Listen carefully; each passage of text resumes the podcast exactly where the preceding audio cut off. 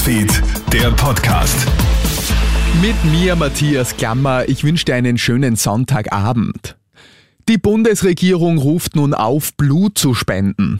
Der Grund, die Blutlagerstände in Österreich haben mittlerweile ein dramatisches Tief erreicht.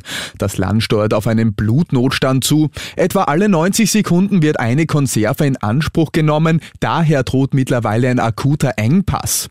Für Spendenwillige bietet das österreichische Rote Kreuz sowohl online als auch telefonisch Angebote zur Anmeldung. Einen möglichen Terroranschlag könnte es heute Abend auf eines der größten Einkaufszentren in Kopenhagen gegeben haben. Ein Schütze dürfte wohl in dem Gebäude um sich geschossen haben. Wie die Polizei auf Twitter mitteilt, gibt es bereits mehrere Opfer. Ob es auch Tote gibt, steht bislang aber noch nicht fest. Nun befindet sich die Polizei mit einem Großaufgebot vor Ort. Eine Person soll bereits festgenommen worden sein. In den italienischen Dolomiten löst sich heute eine riesige Eisplatte und reißt mindestens sechs Menschen in den Tod.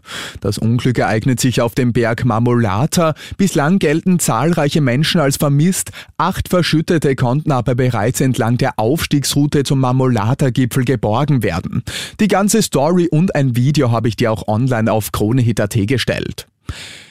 Jene zwei ehemaligen Personenschützer vom Bundeskanzler Karl Nehammer, die nach ihrem Dienst betrunken einen Unfall verursacht haben, sind nun nicht mehr bei der Spezialeinheit Cobra tätig.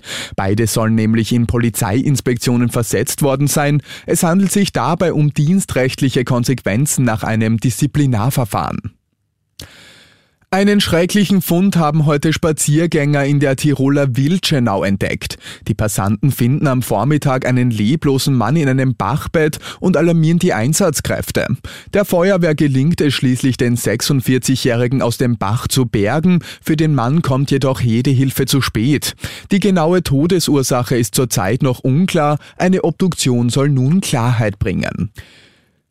Schrecklicher Hüpfburg-Unfall in Deutschland. Während eines Fußballturniers im Rhein-Huns-Rück-Kreis sind heute fünf Kinder schwer verletzt worden. Insgesamt soll es bei dem Unfall neun verletzte Kids geben. Die Hüpfburg dürfte wohl von einer Windhose in die Luft gerissen worden sein. Die ganze Story habe ich dir auch online auf KroneHit.at gestellt. Und das Dorotheum hat gestern das Käfer Cabrio des ehemaligen österreichischen Bundeskanzlers Bruno Kreisky versteigert. Der Käufer holt sich das Fahrzeug für rund 85.000 Euro und das ist einfach dreimal so viel wie bei einer Schätzung vermutet.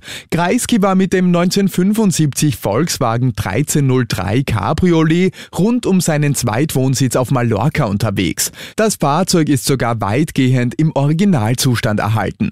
Die ganze Story und ein Foto Foto des Cabrios habe ich dir auch online auf KroneHit.at gestellt. Und das war's schon wieder mit den wichtigsten Infos bis jetzt. Den nächsten Podcast und das nächste Update gibt's dann wieder morgen früh. Schönen Tag dir. KroneHit Newsfeed, der Podcast.